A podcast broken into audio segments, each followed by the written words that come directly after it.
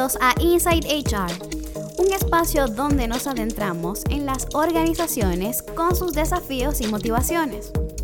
Queremos brindarte herramientas para afrontar el cambio, entendiendo que el más importante es el que sucede de adentro hacia afuera. Hola, bienvenidos a Inside HR, el podcast de PDA International. Hoy vamos a estar conversando con Bruno Moioli, quien es especialista en inteligencia emocional, autor de tres libros, eh, coach, psicólogo y un abanico más de, experiencias y aportaciones que ha hecho desde su expertise. Eh, mi nombre es Rosana Barrera, soy analista en marketing y contenido en PDA y para mí es un placer hoy tener esta conversación con Bruno Vamos a estar hablando de burnout, el síndrome de burnout, eh, qué significa, y Bruno nos va, nos va a estar guiando desde su aporte y desde sus ganas de impartir conocimiento en este espacio. Gracias, Bruno, un placer. Rosana, el placer es mutuo poder conversar contigo, participar de este podcast de, PDA y bueno, poder facilitar desde mi experiencia o, saber eh, en lo mucho o en lo poco, para, para, quien nos escuche y nos vea. Así que un placer compartido. Buenísimo. Eh, para nuestra audiencia eh, es importante como eh, entender que este, estas conexiones hoy en día son muy valiosas. Digamos, tener la oportunidad de, de, hablar desde distintos lugares y, y confluir en, en, distintas experiencias a pesar de la distancia es muy valioso. Y creo que eh, más que agradecida, estoy como muy, digamos, motivada a hablar contigo porque sé que tu aporte en cuanto a inteligencia emocional en este tiempo, en este contexto en, en específico, es muy, muy valioso. Y nada, quería como que, que el, hilo conductor de esta conversación tenga, que esté plagado de, de, ese sentimiento, porque hemos transitado meses difíciles en este año y eh, necesitamos más que nunca tener conocimiento, tener herramientas, conocernos y nada, me parece que eres una persona cuya misión está muy eh, alineada a eso. Te quería preguntar, Bruno, eh, ¿por qué estando desde nuestras casas, trabajando y sabiendo que, que estamos atravesando sobre un contexto muy particular, ¿por qué nos sentimos más cansados, más improductivos o más desenfocados?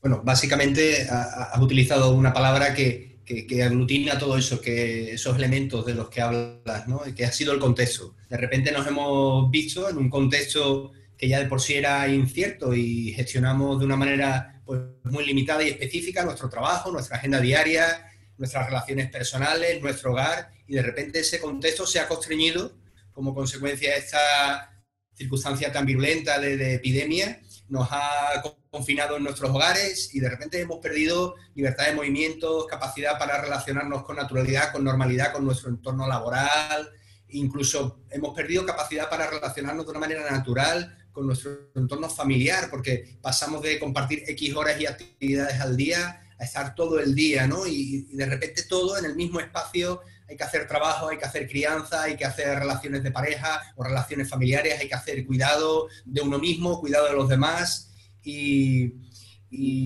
todo eso ha sido un elemento de muchísima presión, sumado a la propia enfermedad de, COVID, de su propio desarrollo y las noticias pues tan, tan dramáticas, trágicas que por momentos han llegado y siguen llegando, pues se convierte en un caldo de cultivo maravilloso para despertar todas nuestras alertas y, meternos de cabeza en, un estrés que, se empieza a cronificar después de tantas semanas y meses, diría, ¿no? Pasando factura, bueno, al más pintado al final estamos hablando de, procesos de adaptación, de procesos de adaptación además que no son decididos, porque cuando uno toma decisiones eh, drásticas o, tajantes en su vida, pues los cambios que, a los que acontece y a los que se tiene que enfrentar, de alguna manera se digieren mucho mejor, se gestionan mucho mejor. La energía con la que nos levantamos el día conecta con, con los argumentos que nos hemos dado para tomar esas decisiones. Pero cuando los cambios son tan repentinos, son tan profundos, eh, desmontan eh, las mecánicas, las estructuras de trabajo, de vida, de, de creencias incluso, que teníamos concebidas hay un periodo de transición donde muchas personas están a la deriva y el proceso de adaptación y de aceptación de lo que está ocurriendo pues tiene distintas velocidades para las distintas personas. Venimos de un mundo donde hemos aprendido a automatizar nuestra agenda del día a día, ¿verdad? Nos levantamos a tal hora, atendemos a los niños si tenemos niños o bajamos al perro a la calle antes de irnos a trabajar, echamos X horas en la oficina o visitando a nuestros clientes o desempeñándonos en la fábrica y paramos a mediodía, luego por la tarde quizás podemos disponer un poco de tiempo libre o no, o, en fin, todos tenemos una mecánica como muy, como muy encajada y engrasada y de repente esta circunstancia pandémica pues la ha hecho saltar por los aires. Eh, podemos aceptar rápidamente, quizás no de un día para otro, lo que está ocurriendo y entender los argumentos que nos dan las autoridades sanitarias o desde la propia, desde la propia empresa y nos adaptamos a ello. Nosotros mismos como personas adultas nos decimos, bueno, está ocurriendo esto, la mejor manera de funcionar es así, así que me voy a comportar de esta manera para adaptarme lo mejor posible. Eso nos lo decimos, pero entre entenderlo, decírnoslo y llevarlo realmente a cabo, pues como decía, hay una transición importante que depende mucho de las personas, de su madurez y de su gestión emocional. Y eso finalmente, pues en muchas ha terminado incidiendo y aumentando en sus niveles de estrés, con la consiguiente aparición pues, de, males, de trastornos de índole física, psicológica, relacional también, y finalmente se va a manifestar pues, un síndrome de burnout. Básicamente, básicamente es así. Correcto, entonces podríamos, Bruno, de como que eh, a modo de resumen, hablar de que el burnout es como un, un sentimiento o una emoción de estrés prolongada, o sea, como una, un estrés que no se atendió o un estrés que está continuamente siendo alimentado, si se quiere. Fantástico, está muy bien, veo que, veo que esas cuatro ideas las has ligado y las has sintetizado muy bien por, dar una vuelta más de tuerca, podríamos decir que la respuesta de estrés mantenida en el tiempo es lo que provoca burnout, ¿no? Como un síndrome en donde diferentes manifestaciones físicas y psicológicas pues señalan que nuestra salud está alterada, está afectada. Correcto. Justo ayer, eh, bueno, para nuestra audiencia, eh, hago, aprovecho y hago publicidad de tu espacio, que fue, fue maravilloso eh, su espacio en, en, LinkedIn que se llama La Milla Extra. Ayer tuve la oportunidad de participar. Bruno estaba conversando sobre la mentalidad de crecimiento en tiempos de COVID y aunque no es el tema central, no tenía que ver tanto con estos sentimientos más negativos o estas emociones más negativas, me parece como oportuno traerlo a colación porque creo que eh, encuentro ahí un, escape o, u otra mirada hacia esto que, estamos conversando. Aprovecho y te pregunto, Bruno, ¿qué hacer para no entrar en este estado de burnout? ¿Es quizás el, la mentalidad de crecimiento algún tipo de antídoto? ¿O hay algún tipo de antídoto para lidiar con esta situación? Lo hay, lo hay y además... Eh, eh, me, agrada mucho que introduzcas eh, la expresión eh, mentalidad de crecimiento, ¿no? Porque, porque de eso se trata en tiempos de crisis, ¿no? Nos, nos bombardean con mensajes donde hemos de estimular nuestra resiliencia, ¿no? Como si fuera un botón que apretáramos y automáticamente los superpoderes aparecieran, alimentar nuestra motivación cuando las circunstancias de nuestro entorno pues realmente resultan muy amenazantes. Mi cuerpo me dice que estoy estresado, que estoy que, estoy viendo una situación de amenaza, ¿no? A mi economía, a mi seguridad, a mi tranquilidad, a la de mi familia, a la de mi futuro, uf, es difícil. Entonces, una mentalidad de crecimiento a veces puede tomar un camino que no es el oportuno. Hablamos de mentalidad de crecimiento como esa mentalidad que se acompaña de conductas muy concretas y que me permiten afrontar los distintos desafíos que tenemos. Pero a veces la mentalidad de crecimiento, como decía, toma como un camino un poco oscuro, ¿no? De, fuerzas oscuras, porque y precisamente conectando muy bien con el, con el tema del burnout, el síndrome de quemado, eh, tenemos una, en, los países desarrollados, pero también en los países en vías de desarrollo, en todos los sectores profesionales, a todos los profesionales tarde o temprano, de alguna manera les llega la influencia, la creencia, la visión de que estar excesivamente sobreocupado eh, dignifica el trabajo, de que estar excesivamente eh, implicado en muchísimas responsabilidades, más de las que podemos, te hace un buen trabajador, un buen profesional. Y esa es una especie de mérito insano que tenemos que desterrar rápidamente. Eh, fíjate si es importante, Rose, que incluso los japoneses tienen una expresión que, refleja, han inventado una palabra para hablar de eso, le llaman karoshi, y tiene que ver precisamente con la muerte por desempeño. Descubrían en su historia profesional reciente como eh, grandes profesionales y líderes que, que estaban sobreimplicados en sus responsabilidades muchas veces terminaban generando enfermedades impropias de su edad, eh, con mucha antelación, propias pues de, una población mucho más envejecida, que terminaba con dolencias, por ejemplo, cardíacas o de otra índole, nerviosa, que muchas veces incluso se complicaba con, con la propia muerte, le llamaban muerte por desempeño. Por tanto, empecemos a desterrar esa mentalidad de crecimiento insano de estar excesivamente sobreocupado y en donde el magnífico profesional, el gran líder, es aquel que nunca descansa. Eso lo tenemos que desterrar o no vamos a quedar ni uno para llevar el negocio adelante. Entonces, cuando hablamos de mentalidad de crecimiento, y ya recojo lo que tú habías planteado al inicio de esta cuestión, hablamos precisamente de la necesidad de ser conscientes de que hay un entorno que nos afecta, que nos pasa factura de distinta manera según la persona, pero siempre con señales físicas y psicológicas. Si somos conscientes de esas señales y respondemos a estas cuestiones que yo ahora voy a poner sobre la mesa de una manera afirmativa, tenemos que empezar a buscar ayuda. Tenemos que empezar a buscar ayuda, bien en un consejero, en un compañero de trabajo, en un mentor o una ayuda mucho más profesional, en un coach eh, que nos acompañe y nos ayude a desarrollar determinadas herramientas o incluso si ya hemos traspasado una determinada línea y se ha convertido en trastorno, acudir a un servicio de salud mental donde un psicoterapeuta o un profesional de la psiquiatría, un psicólogo, nos van a ayudar a remontar.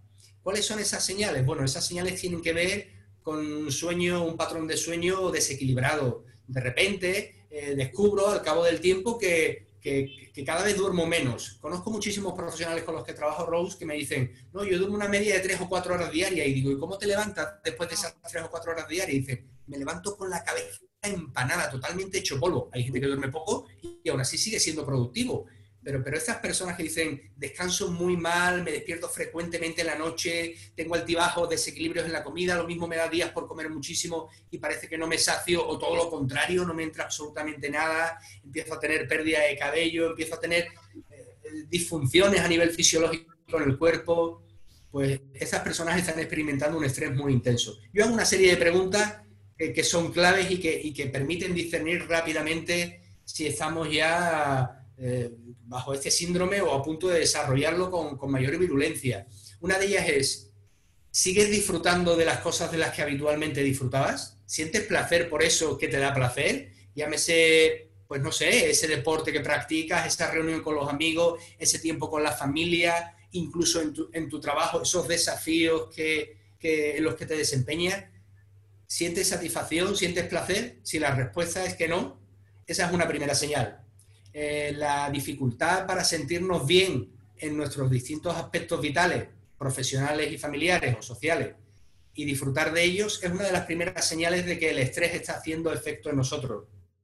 Una de las segundas preguntas que, hago y que te, dice que hay señales en ese sentido tiene que ver con la conexión con el entorno. Oye, ¿te sientes como, como frío, como un tanto cínico en relación con tu entorno, con tu pareja, tus amistades, tus compañeros de trabajo, como, como, que estás en otra habitación, ¿no? Estás con ellos, pero estás emocionalmente como en otra habitación. Si la respuesta es afirmativa, segundo elemento que metemos en la cesta, uff, el estrés está cada vez con más presencia, me desconecto del entorno, dejo de sentir placer, satisfacción por las cosas que hago. Tercer elemento, físicamente has notado un bajón, incluso aunque sigas manteniendo tus días de gym o tu ejercicio físico, tus actividades, eh, digamos, más lúdicas, ¿Cómo te sientes durante el día a día? Uy, voy siempre como arrastrándome. Parece que, no llego a final del día. Tercer elemento que te dice que estás bajo niveles de estrés muy elevados. básicamente con estas tres preguntas así de sencillas y esas respuestas que te puedan dar, ya puede decir uno a bote pronto que posiblemente hay un estrés crónico que está haciendo mella en ese profesional. Y, en ese sentido tardará menos tiempo que mucho en manifestarse como un trastorno, una enfermedad grave y, puede que hasta peligrosa. Claro, eh, has dicho eh, cuáles son las señales de alerta y has definido muy bien eh, cómo, cómo darnos cuenta si lo estamos sufriendo, porque creo que lo preocupante de este tema es que primero el, el, estigma o, o, lo poco que se habla de la salud mental, no sé en España, pero acá de este lado en Latinoamérica es un poco como poco hablado o poco eh, tomado en cuenta el tema de la salud mental. Y cuando hablamos del síndrome del quemado o burnout, estamos hablando de, de salud mental, básicamente, y que estando en este contexto nos hemos dado cuenta del peso a nivel corporal incluso que tiene. Entonces, me parece eh, brutal poder tener esta conversación y llevar, eh, digamos, este conocimiento a, todas las personas que, que sea posible me, quedo con algo como al principio mencionaste un poco sobre la autoexigencia y esas ganas de, ser productivo. O sea, eh, cuando mencionabas lo de estar sobreocupado, yo lo relaciono con que se ha creado la, la creencia, eh, valga la redundancia, de que estar muy ocupado es sinónimo de ser productivo. Y la verdad es que cuando experimentamos, y, hablo desde mi experiencia, cuando experimentamos estos síntomas que mencionaste, la verdad es que dejamos de ser productivos, dejamos de, disfrutar incluso. Entonces, ¿hasta qué punto eh, se es productivo mantener estas conductas o, sostener estos síntomas cuando los estás experimentando? ¿Y qué hacer qué hacer, Bruno, si, si ya lo experimentamos, porque entiendo que luego que, que, estás completamente quemado, luego que cómo se, te conviertes en resiliente. Eh, muy interesante y me, agrada mucho que, que, tires por ahí porque necesitamos no solamente describir el qué, el cuándo y el a quién, sino también el, cómo resolver esta cuestión. Estamos para dar precisamente recursos y, ofrecer llaves ¿no? que puedan abrir, abrir eh, estas cadenas y librarnos un poquito de esas cuestiones. Hay un elemento que quiero destacar eh, por encima de otros de los que has mencionado y tiene que ver con la salud. Efectivamente, aquí en España y diría que en general, en general no hay cultura de cuidar eh, la salud mental. Si bien empresas muy concretas con una cultura propia, valga la redundancia, de preocupación y de poner el foco en las personas, si lo tienen en cuenta, otras no. Cuando hablamos de salud en la empresa, casi siempre hablamos de enfermedades de índole físico u orgánico, pero la propia Organización Mundial de la Salud entiende que la salud es un concepto global, integral. No puede haber salud si hay falta de salud mental. La salud es un todo, donde lo físico y lo psíquico y lo relacional y social forman parte de ese todo. Entonces, cuando hablamos de salud, en el trabajador tenemos que estar mirando los distintos focos y el equilibrio que hay entre ellos. Hablar de salud mental es hablar de bienestar emocional, es hablar de compromiso, es hablar de productividad, es hablar de implicación, es hablar de eh, lealtad, sentido y sentimiento de pertenencia. Eso es salud mental. Cuando hablas de salud mental con los empresarios, los emprendedores, la temática no les interesa. Ah, un psicólogo hablándome de salud mental, claro, ¿de qué me va hablar? Pero cuando le hablas de, eh, de bajas laborales, de cuando le hablas de mal clima, cuando le hablas de falta de implicación, cuando le hablas de números que afectan a la productividad y al resultado de cuentas en definitiva, entonces empiezan a prestar mucha más atención.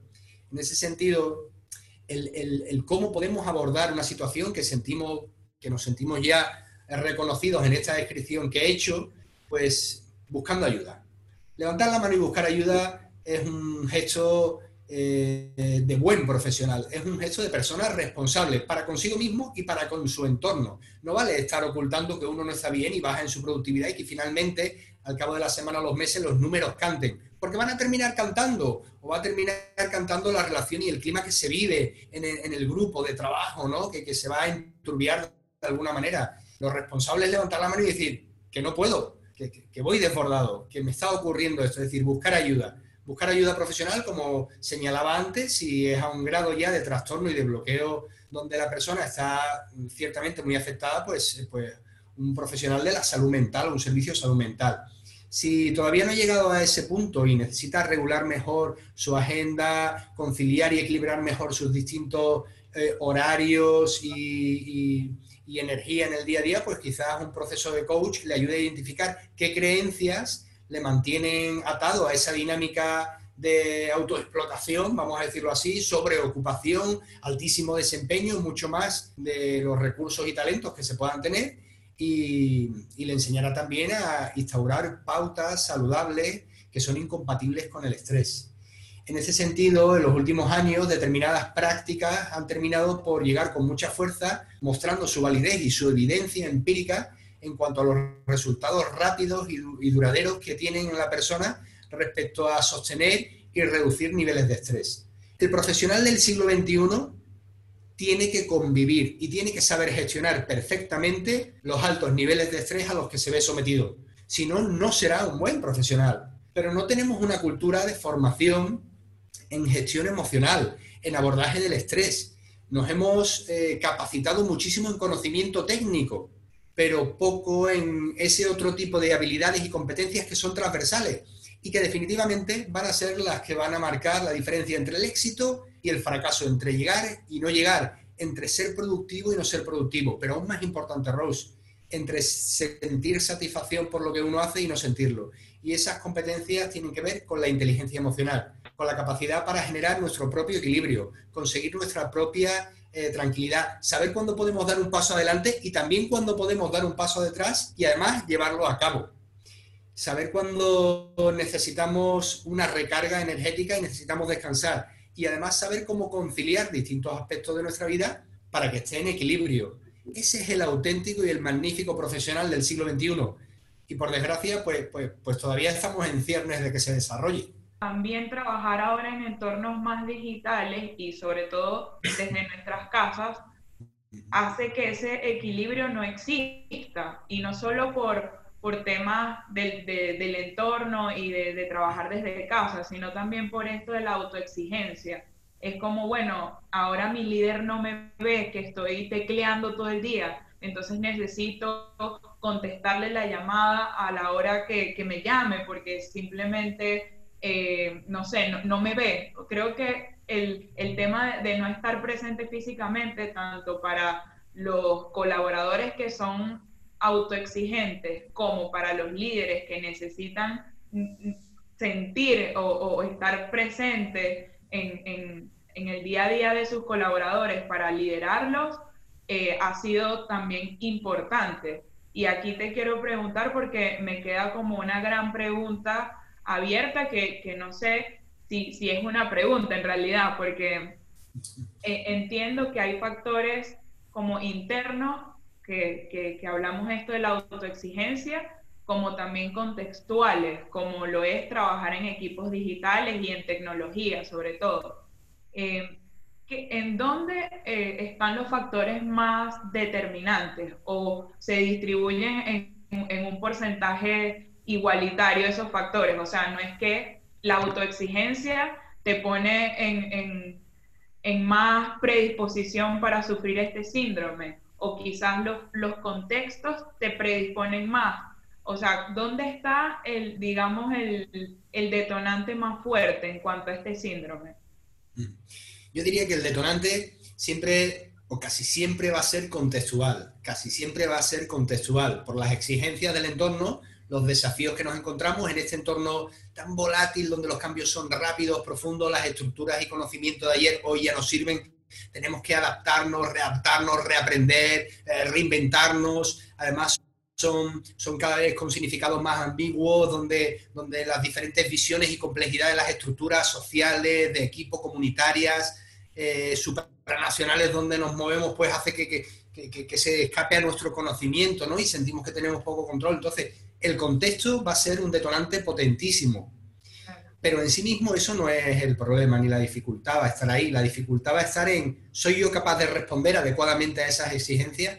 Si soy capaz de responder adecuadamente a esas exigencias, en última instancia siempre estará en mí la capacidad de adaptarme y navegar adecuadamente en ese, en ese tsunami, vamos a decirlo así, que me venga, o de no ser capaz y que me pase por encima. Entonces el contexto va a ser detonante, pero la dificultad y la clave no va a estar ahí, sino en cómo yo respondo a esos detonantes. Ciertamente vivimos en un mundo en donde eh, el, desarrollo profesional es parejo a, bueno, pues a, la alta exigencia. Si uno tiene sueños por realizar, tiene ambiciones eh, que son sanas y legítimas por desarrollar, necesita implicarse al máximo, aprovechar al máximo el tiempo, la energía, los talentos que tiene para, volcarlos en, su proyecto, sea de la índole que sea, académico, familiar, por supuesto profesional, que es de lo que estamos hablando, hacer carrera dentro de una empresa o carrera dentro de un sector.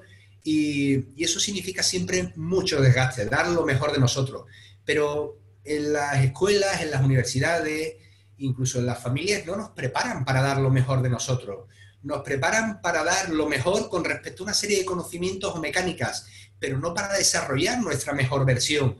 La mayoría de las personas acuden eh, o, sienten la necesidad de desarrollar su mejor versión para abordar los desafíos de su vida casi siempre cuando la vida les ha golpeado fuerte, entonces buscan ayuda y de repente descubren la psicología o descubren el crecimiento personal o descubren el coaching o, tienen la suerte de, tener un modelo, una persona con un ejercicio de liderazgo, de mentoría, que les señala su potencial, el camino, los desafíos que se encuentra y entonces uno de repente dice, hey, más allá del MBA que tenga, más allá de la licenciatura que tenga o del grado o de los conocimientos que haya ido adquiriendo, lo que necesito es desarrollarme como persona para que la resiliencia me permita flotar y sostenerme y seguir creciendo cuando los tiempos sean duros, para que la motivación me ayude a mantener el esfuerzo en el tiempo, porque esto es una carrera de medio y largo plazo. Mañana yo puedo dar lo mejor de mí, pero, pero mi vida no termina mañana. mi vida espero, bueno, yo tengo un pequeño pacto con el diablo, a ver si llego a los 140 o 150, porque menos se me hace chica, ¿no? Entonces, fíjate todo lo que tengo por delante para, para, para trabajar. Entonces, necesito recoger ese tipo de herramientas de conocimiento sobre mí, desarrollarme como persona y evolucionar para hacer frente a eso. Y a eso no nos preparan. Entonces diría, el contexto actúa como un disparador, pero luego es la persona en última instancia la que con su respuesta es capaz de gestionar, recoger esas cuestiones y colocarlas adecuadamente y navegar con ellas o, sentirse abatido y arrasado por lo que le venga a la vida.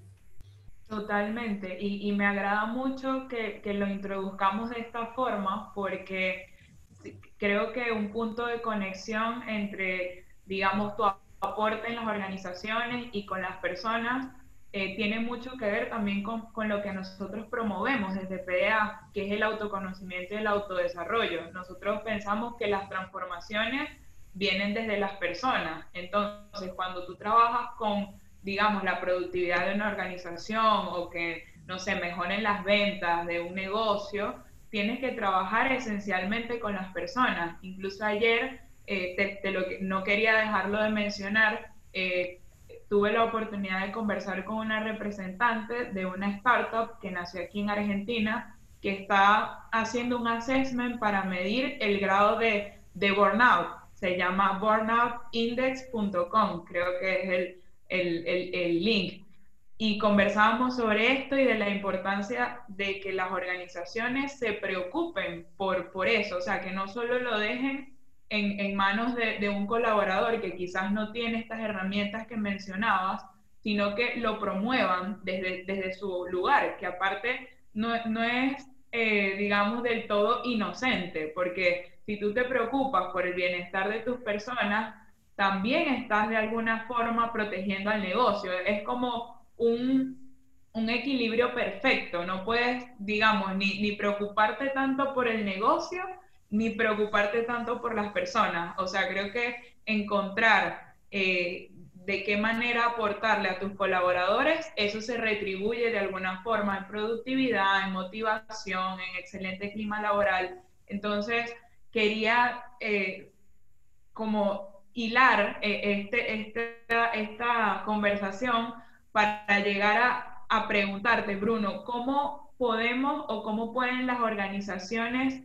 este, ayudar a que las personas lidien con, con esta autoexigencia? Eh, y te lo pregunto desde ya tu, tu forma de, trabajo, ¿cómo, ¿cómo, ayudas tú a, a, las personas desde las organizaciones a que lidien con esta autoexigencia de, los, autoexigencia de las personas y la exigencia de los mercados?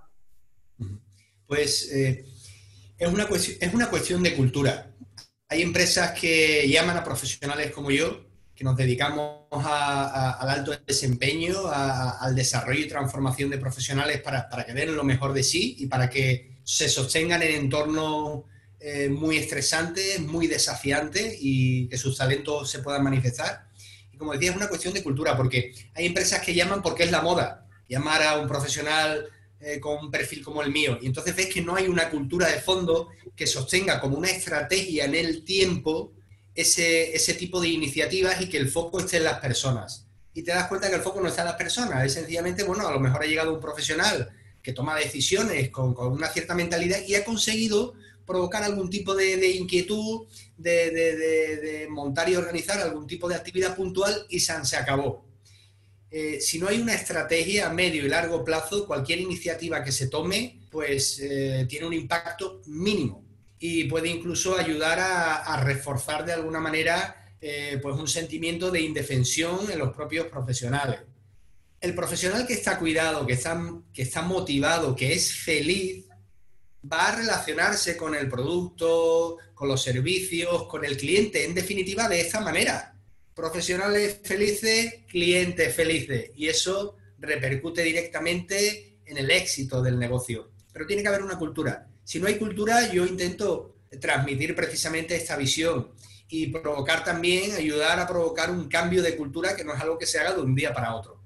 La mayoría de las ocasiones me llaman precisamente por falta de cultura o una cultura todavía excesivamente, diría, inmadura respecto a estas cuestiones me llaman para apagar fuego, me llaman porque hay una crisis en un equipo, hay un equipo que está agotado literalmente, falla su creatividad, falla su desempeño, hay, hay, conflictos, claro, están todos quemados, hay conflictos eh, eh, continuos, eh, ya además asumen que los conflictos son parte de su cultura, no es que aquí las cosas las solucionamos así, no es que yo cuando tengo que resolver algo, tomar decisiones, las tomo de esta manera, es decir, ya se, instaura esa mala forma, ¿no? Entonces me llaman para apagar fuego y yo voy y apago el fuego, como yo digo, digo, aquí viene el bombero de la psicología y apaga el fuego. Ayudo a reducir eh, sentimientos determinados, niveles emocionales, ayudo a, a, que puedan expresar y canalizar esas emociones, esas energías de otra manera, pero, pero no me quedo ahí. Intento que vayan más allá. Eso es como, y le pongo además esta misma, este mismo símil, ¿no? Imaginaros digo, a la ventana, digo, imaginaros que a través de esa ventana vemos un monte, un monte que tiene un bosque precioso que está ardiendo. Podemos discutir ahora mismo que el bosque está ardiendo, porque el porqué de las cosas es algo que se pone muchas veces en la mesa. ¿Por qué nos ha pasado esto? ¿Por qué está ocurriendo esto? mira, ahora mismo el bosque está ardiendo. Podemos debatir y filosofar acerca de que no teníamos torres vigía, ni bocas de agua, ni patrullas forestales, ni habíamos limpiado la hojarasca del bosque y eso era material incendiario podemos discutir todo eso, pero es que el bosque se está quemando. Lo primero que tenemos que hacer realmente es, vamos a apagar el fuego. Y después de apagar el fuego, tranquilamente nos sentamos y ahora vamos a discutir por qué viene el fuego y cómo podemos prevenirlo. ¿De acuerdo? Entonces, mm, generalmente mis intervenciones suelen ser intervenciones de choque. Y luego, aquellas empresas que pues les gusta más mi trabajo, que se lo permiten, que ven como una inversión y no como un gasto superfluo el, el hacer este tipo de trabajo con su equipo, deciden eh, tenerme más tiempo y tomamos ya una serie de iniciativas estratégicas más a medio y largo plazo para instaurar, instaurar otro tipo de herramientas en donde la inteligencia emocional es la base y en ese sentido ayudamos a los profesionales a conocerse mejor y, y gestionarse mejor en sus talentos, en su energía, en la puesta en marcha de conductas mucho más eficaces y productivas. ¿Para qué? Para la toma de decisiones, para la resolución de conflictos, para el desempeño en el liderazgo, para la negociación. Y lo hacemos todo a través de, de la gestión emocional y las habilidades comunicativas. Hacemos que las personas sean mucho más eficaces, habilidosos socialmente y además que sean mucho más eficaces y habilidosos en la gestión personal. Entonces ahí hay un abanico amplio de herramientas con las que trabajamos y profundizamos según las carencias que se detectan. Y en ese sentido, pues trabajamos con entrenamiento en mindfulness, en, distintos sistemas de relajación, relajación eh, progresiva, pasiva, muscular, respiración diafragmática.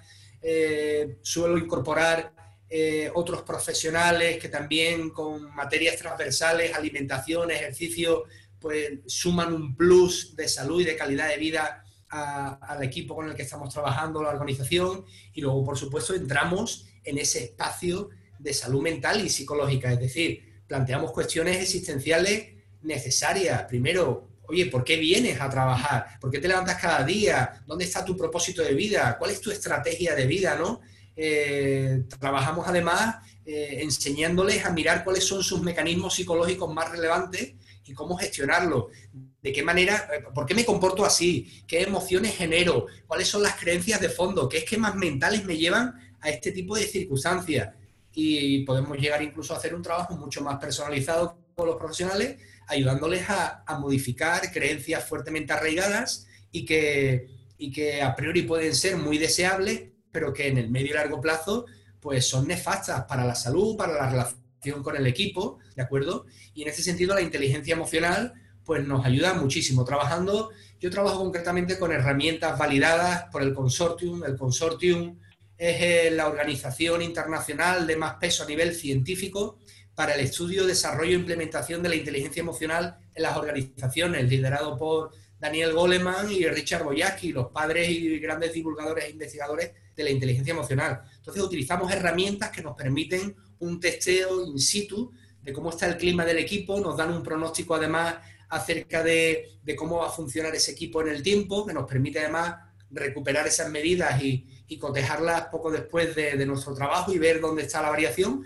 respecto a 15 factores ¿no? que tienen que ver con la resiliencia, la negociación, la motivación, el liderazgo, la expresión emocional, el autoconcepto, la autoestima y, bueno, nos da una visión psicológica muy completa de, cómo funciona ese equipo. Cuando los equipos y organizaciones se permiten invertir estratégicamente tiempo y recursos en este tipo de formación, eh, los números a nivel de engagement, compromiso y lealtad de los profesionales se incrementa hasta un 30 y un 40%.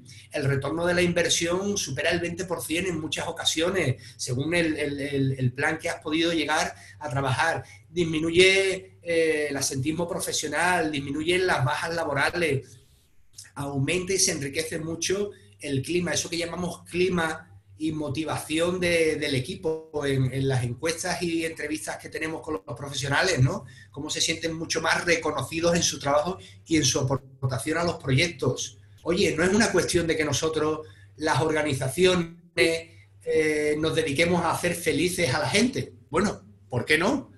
Si, si, si, va en tu cultura y en tu ADN, ¿por qué no? Pero, pero incluso voy a pensar que no venga, no es nuestra responsabilidad. Pero incluso pensando solamente en la cuenta de resultados, quieres tener al profesional trabajando motivado y dando lo mejor de sí y que además luego encuentre sentido en trabajar para ti porque es capaz de llegar también a su casa y poder disfrutar una vida familiar y eso le hace estar bien para venir luego a trabajar a tu negocio, sí, pues tienes por narices que introducir este tipo de elementos, ¿no? Y ahí, ahí es donde me desenvuelvo yo, Claro, no, Bruno, de verdad que estoy eh, fascinado porque me parece que en, términos, digamos, de, de, resumen, yo me quedo con la idea de que hay que ser integrales, tanto como personas como organizaciones.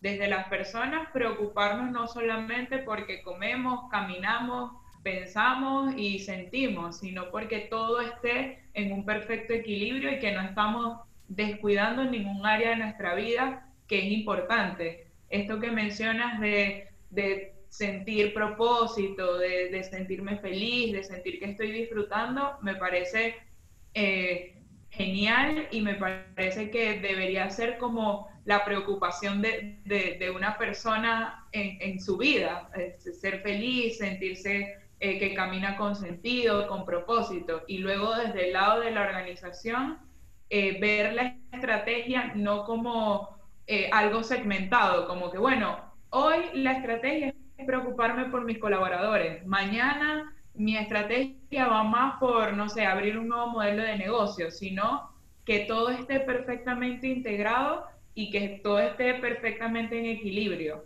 Me quedo con esa idea y, me gustó mucho haber conversado contigo, Bruno. Me parece que eh, has entregado mucho valor a través de de tu conocimiento y de tu expertise, que es la inteligencia emocional. Eh, desde ya me quedo con, con la tarea de, de, investigar más, de, de saber más de, de, estos factores que tanto nos están afectando hoy en día. Y nada, me gustaría que, que para finalizar e, esta conversación nos dejaras como un mensaje sobre esto que, que hemos conversado de, de qué es el síndrome del quemado y, la invitación a, nuestra comunidad. Pues eh, básicamente diría que trabajar duro, eh, trabajar eh, difícil, afrontar desafíos profesionales puede ser muy satisfactorio y nos puede llevar al éxito. Pero si el éxito no se acompaña de un sentimiento de bienestar, ciertamente no es éxito, es otra cosa podrán salir los números, pero difícilmente estaremos cumpliendo un plan, un proyecto vital, que en definitiva es eh, para lo que estamos aquí las personas.